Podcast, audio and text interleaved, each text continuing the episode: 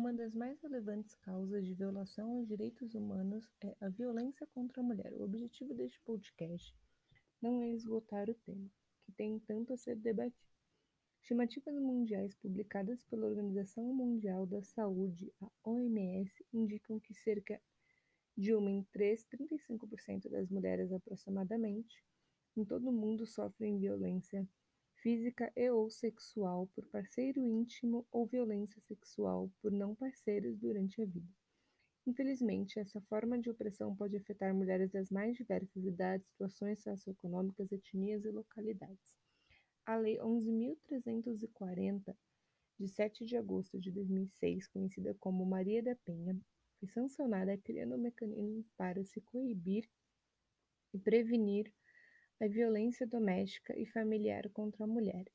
Esta lei é reconhecida pela ONU como uma das três melhores legislações do mundo no enfrentamento à violência doméstica contra as mulheres. A lei que ocorreu após o crime contra Maria da Penha Maia Fernandes foi resultado da organização do movimento feminista no Brasil.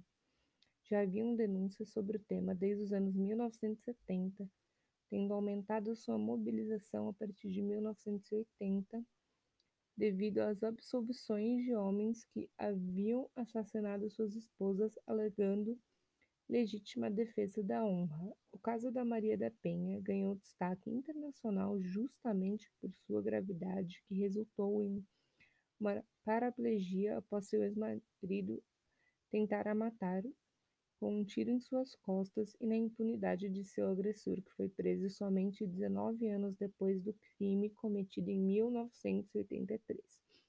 Vale dizer que a lei não se refere somente a marido, namorado ou relacionamentos amorosos, podendo ser aplicada a qualquer pessoa, seja homem ou mulher, que agrida uma mulher ou cometa violência contra esta. A lei tipifica cinco tipos de violência física, que é entendida como qualquer conduta que ofenda a integridade ou saúde corporal da mulher, psicológica, qualquer conduta que cause dano emocional e diminuição na autoestima, prejudique e perturbe o pleno desenvolvimento da mulher ou vise degradar e controlar suas ações, comportamentos, crenças e decisões sexual. Trata-se de qualquer conduta que constranja a presenciar, a manter ou a participar de relação sexual não desejada mediante a intimidação, ameaça, coação ou uso da força. Patrimonial. Trata-se de qualquer conduta que constranja a presenciar, a manter ou a participar de relação sexual não desejada mediante a intimidação, ameaça, coação ou uso da força. Moral é considerada qualquer conduta que configure calúnia, difamação ou injúria contra a mulher. Em escala global, 38% dos assassinatos de mulheres são cometidos por um parceiro íntimo do sexo masculino. A violência doméstica pode afetar negativamente a saúde física, mental, sexual reprodutiva das mulheres, acarretando ainda em um aumento de risco de contração de STs em alguns ambientes. A pandemia do coronavírus também chamou atenção para o aumento de casos de violência contra a mulher. Uma em cada quatro mulheres acima de 16 anos afirma ter sofrido algum tipo de violência no último ano no Brasil durante a pandemia de Covid, segundo a pesquisa do Instituto Datafolha encomendada pelo Fórum Brasileiro de Segurança Pública e divulgada em 7 de junho de 2021. Dentre as formas de violência sofrida, 18,6% responderam que foram ofendidas verbalmente, 6,3% sofreram tapas, chutes ou empurrões, 5,4% passaram algum tipo de ofensa sexual tentativa forçada de relação. 3,1% foram ameaçadas com uma faca ou arma de fogo e 2,4% foram espancadas. Segundo a pesquisa da Datafolha, 73,5% da população acredita que a violência contra as mulheres aumentou no último ano, e 51,5% dos brasileiros relataram ter visto alguma situação de violência contra a mulher nos últimos 12 meses. A pesquisa mostra ainda que as vítimas de violência doméstica estão entre as que mais perderam renda e emprego na pandemia. É preciso expor que um dos desfechos desse ciclo de violência contra a mulher, infelizmente, é sua morte. Em 2018, uma mulher foi assassinada no Brasil a cada duas horas, totalizando 4.519 vítimas, segundo o Atlas da Violência de 2020, do IPA, Instituto de Pesquisa Econômica Aplicada, em parceria com o Fórum Brasileiro de Segurança Pública. Uma importante discussão que acompanha o debate sobre os homicídios de mulheres é a questão do feminicídio, que no Brasil foi definido pela Lei 13.104 de 2015 como crime de homicídio de mulheres em contexto de violência doméstica e familiar ou em decorrência do menosprezo ou discriminação à condição de mulher. Acontece que o feminicídio não é registrado no Sistema de Informação sobre Mortalidade do Ministério da Saúde, mas é um ponto pacífico na literatura de que o feminicídio pode ser considerado resultado final e extremo de um ciclo contínuo de violência sofrido pelas mulheres. A pesquisa demonstra que é realmente alto o número de vítimas desse grave problema. Isso levando em consideração que muitos casos não são denunciados formalmente e não entram nessas estatísticas. Mas quais são as principais motivações para não se denunciar.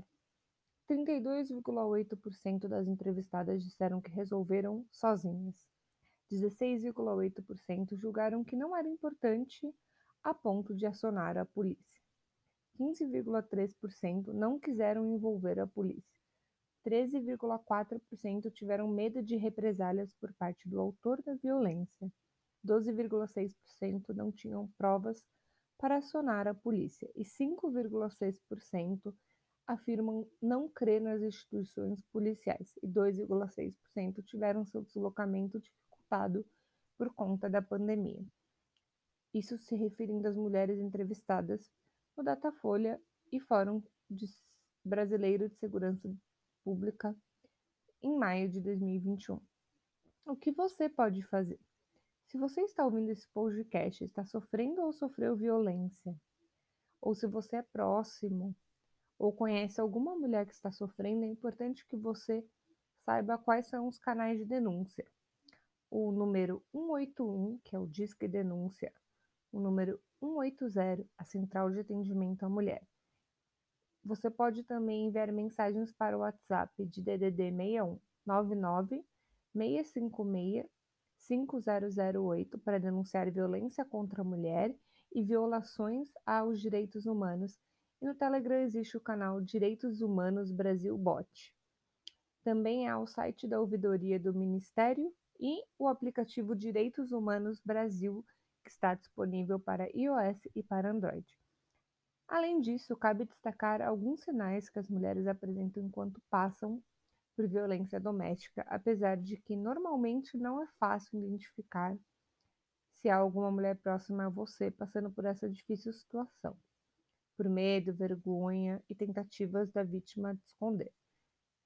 É necessário se atentar aos relatos sobre xingamentos, insultos, um medo excessivo, a mulher dizer que um parceiro ou alguém próximo reclama ou discute muito se ela tenta realizar atividades do dia a dia como estudar, trabalhar, ter relacionamentos de amizade e com seus familiares, ciúmes excessivos, acusações de infidelidade, de infidelidade infundadas, controle sobre gastos financeiros, decisões como a maternidade, relatos sobre o uso de drogas ou álcool causando problemas e discussões. Também alterações de personalidade nos comportamentos.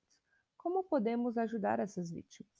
Não, não a julgando, incentivando denúncia, conversando e demonstrando que ela possui uma rede de apoio, tentar afastá-la de seus agressores, apoiar que ela busque ajuda com profissionais, como psicólogos, fornecendo ajuda para que a denúncia seja realizada, seja emprestando seu celular como uma testemunha, fornecendo as informações de como se fazer isso, Por fim, é necessário que a mulher encontre muito suporte para dar fim a esse ciclo, já que muitas coisas são envolvidas nisso, como preparo afetivo para a separação, ter segurança para sua fuga, os preparativos econômicos. Essa trajetória toda pode levar anos, principalmente se a mulher não contar ou não sentir que possui apoio.